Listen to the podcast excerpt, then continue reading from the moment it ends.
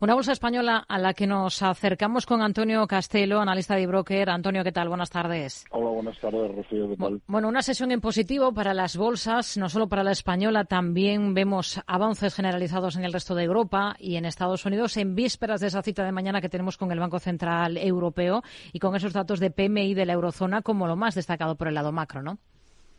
Sí, efectivamente. Bueno, en cuanto a la renta variable, pues eh, SP y Nasdaq se mantienen en zona de máximos históricos gracias al optimismo eh, del sector tecnológico con la inteligencia artificial y, todo su entorno eh, como grandes catalizadores, ¿no? Yo creo que nos vamos a tener que acostumbrar a que más allá de las siete grandes vamos a encontrar cada vez más empresas con mayor incidencia de la inteligencia artificial en su actividad y en sus resultados, tal como hemos visto ayer en los resultados de Netflix o esta mañana con los de ASML y, y SAP. ¿No? decir también que después de un final de año complicado y un comienzo, un comienzo de año que no ha sido mucho mejor, por fin parece que los índices chinos vuelven a, repuntar y bueno, pues las bolsas europeas eh, no les ha quedado más remedio que apuntarse al carro de las subidas y también eh, al IBEX. A ver, me decía, reunión de mañana del Banco Central Europeo, no se espera nada especial, eh, probablemente una retórica continuista reafirmando que el proceso de ajuste no va a ser tan rápido como anticipaba el mercado y quizás lo más relevante sería que dieran alguna visibilidad eh, aportando algún dato respecto a, cuándo eh, pueden empezar a bajar eh, los tipos y la velocidad con la que lo harán. En cuanto a los PMIs, pues en Europa, salvo la sorpresa positiva del Reino Unido, los publicados en la eurozona, pues no se puede decir que hayan sido mínimamente optimistas, sino más bien lo contrario. Sí, muy buenos en Estados Unidos, mejores de lo esperado y por encima de, de 50, con lo que es evidente que se remarca la divergencia que hay entre Estados Unidos y su economía y las de China y Europa. Hmm. Este miércoles ha arrancado la Feria de Turismo Fitur. Entre los valores del sector que cotizan en España, tipo AENA, IAG, Meliá, eh, Amadeus, ¿con cuál es más positivo? ¿Cuál le convence más ahora?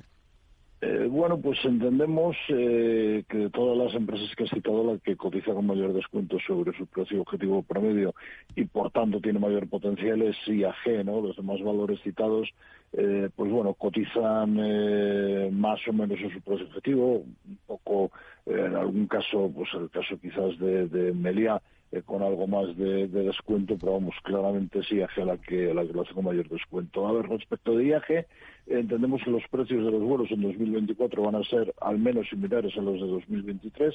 Eh, va a haber un cierto recorrido al alza de la ocupación y, bueno, por el momento eh, se sigue mostrando fortaleza en la demanda, ¿no? Además, IAG tiene un balance muy saneado, poca deuda y bastante caja, con lo cual, pues, esto viene muy bien, sobre todo en estos momentos. Y quizás la única duda que, que hay es que IAG eh, tiene varios frentes abiertos que son importantes para su futuro próximo. Quizás el más importante es, eh, bueno, pues ver si termina de una vez la adquisición del 80% eh, de Air Europa que todavía no, controla, que es una operación valorada en 500 millones de, euros, excluyendo deuda y que, bueno, pues que se estima que no va a quedar resuelta como muy pronto hasta después de, este próximo verano, ¿no?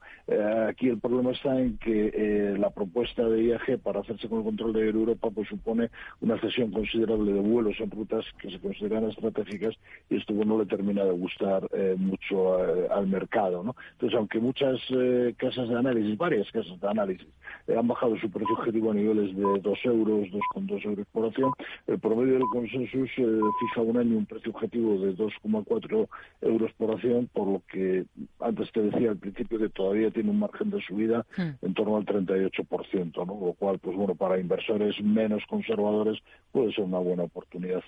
Hoy rebota Grifols, tenemos buen tono también en Colonial, en la compañía del sector inmobiliario sube más de un 3%. ¿Qué le convence y qué no del valor ahora? Bueno, vamos a ver, eh, sabemos que las ACIMIs tienen una gran dependencia de los tipos de interés y, su evolución, ¿no? Entonces, eh, si los tipos de interés se mantienen elevados, eh, pues esto afecta negativamente a la valoración de, sus activos. Es lo que habíamos visto a lo largo de todo el año pasado, cuando en noviembre del año pasado se instaló la idea en el mercado que los tipos de interés de referencia bajarían eh, pronto y rápido, su cotización recuperó buena parte de lo que había perdido en, el año. ¿no? Cuando en enero en el mercado se ha comprendido que los tipos no bajarían ni pronto ni rápido, pues el movimiento ha sido el contrario y, Colonial pues ha tenido un comienzo de año eh, complicado. ¿no? Hoy quizás lo que estamos viendo es un rebote típico de los que se producen cuando las cotizaciones eh, de un valor pues sobre reaccionan negativamente, eh, como ha sido este caso. ¿no? En el caso del Colonial, ¿qué me gusta? Pues que destaca su fortaleza operativa, de sus resultados, eh, tiene una buena posición financiera, su presencia en las mejores eh, zonas de oficinas de París, Madrid y Barcelona, a lo que se une pues una reducida desocupación de estos, eh, de estos activos, ¿no? Buen avance en su cartera de proyectos y, una menor deuda hmm. por venta de, activos. ¿no? Cotiza con un descuento del 14% respecto a su precio objetivo. bueno, sin duda aquí lo que hay que esperar es que su cotización sea favorecida por el descenso en los tipos. Hmm. Hoy el protagonismo lo tenemos en, el continuo, en Apulus, porque el fondo estadounidense Apollo ha sellado un acuerdo para hacerse eh, con hasta casi un 22% del capital de la compañía. Ha elevado el precio de su oferta a 10,65 euros por acción frente a los nueve medios que ofrecía en un principio. Es un importante avance frente a la oferta competidora, ¿no? que es a 9,75. Casi remata la operación. Eh, pues sí, efectivamente. Eh, bueno, ya dijimos hacía, hace meses cuando se empezaron a plantear esta guerra de OPAs, ¿no? que era muy posible que pudiéramos asistir eh, a nuevas ofertas y, así ha sido. ¿no? La cotización de A Plus lo ha reflejado y, bueno, ya está cotizando de nuevo ligeramente por encima del precio de, la OPA, ¿no? Está ahora mismo a niveles de 10, de 86 me parece, un poquito por encima del precio de esta última OPA, ¿no? Aquí qué decir, pues bueno, que si alguien está dentro del valor, pues eh, podría ser una alternativa vender una parte de la posición, por ejemplo la mitad, y esperar a que se lleve eh, a cabo la OPA para liquidar eh, el resto. O sea, recogeríamos ya una, plusvalía y, bueno, pues prácticamente el precio actual la, última OPA estarían a nivel, con lo cual, pues bueno, estaría bien, ¿no? si por contra no se está dentro de la compañía, yo creo que ya va a ser difícil que veamos eh, otras ofertas eh, mucho mucho mejores, ¿no? Eh, es un poco como veo la situación ahí. Antonio Castelo, gracias. Muy buenas tardes. Gracias a vosotros, Rocío. Buenas tardes.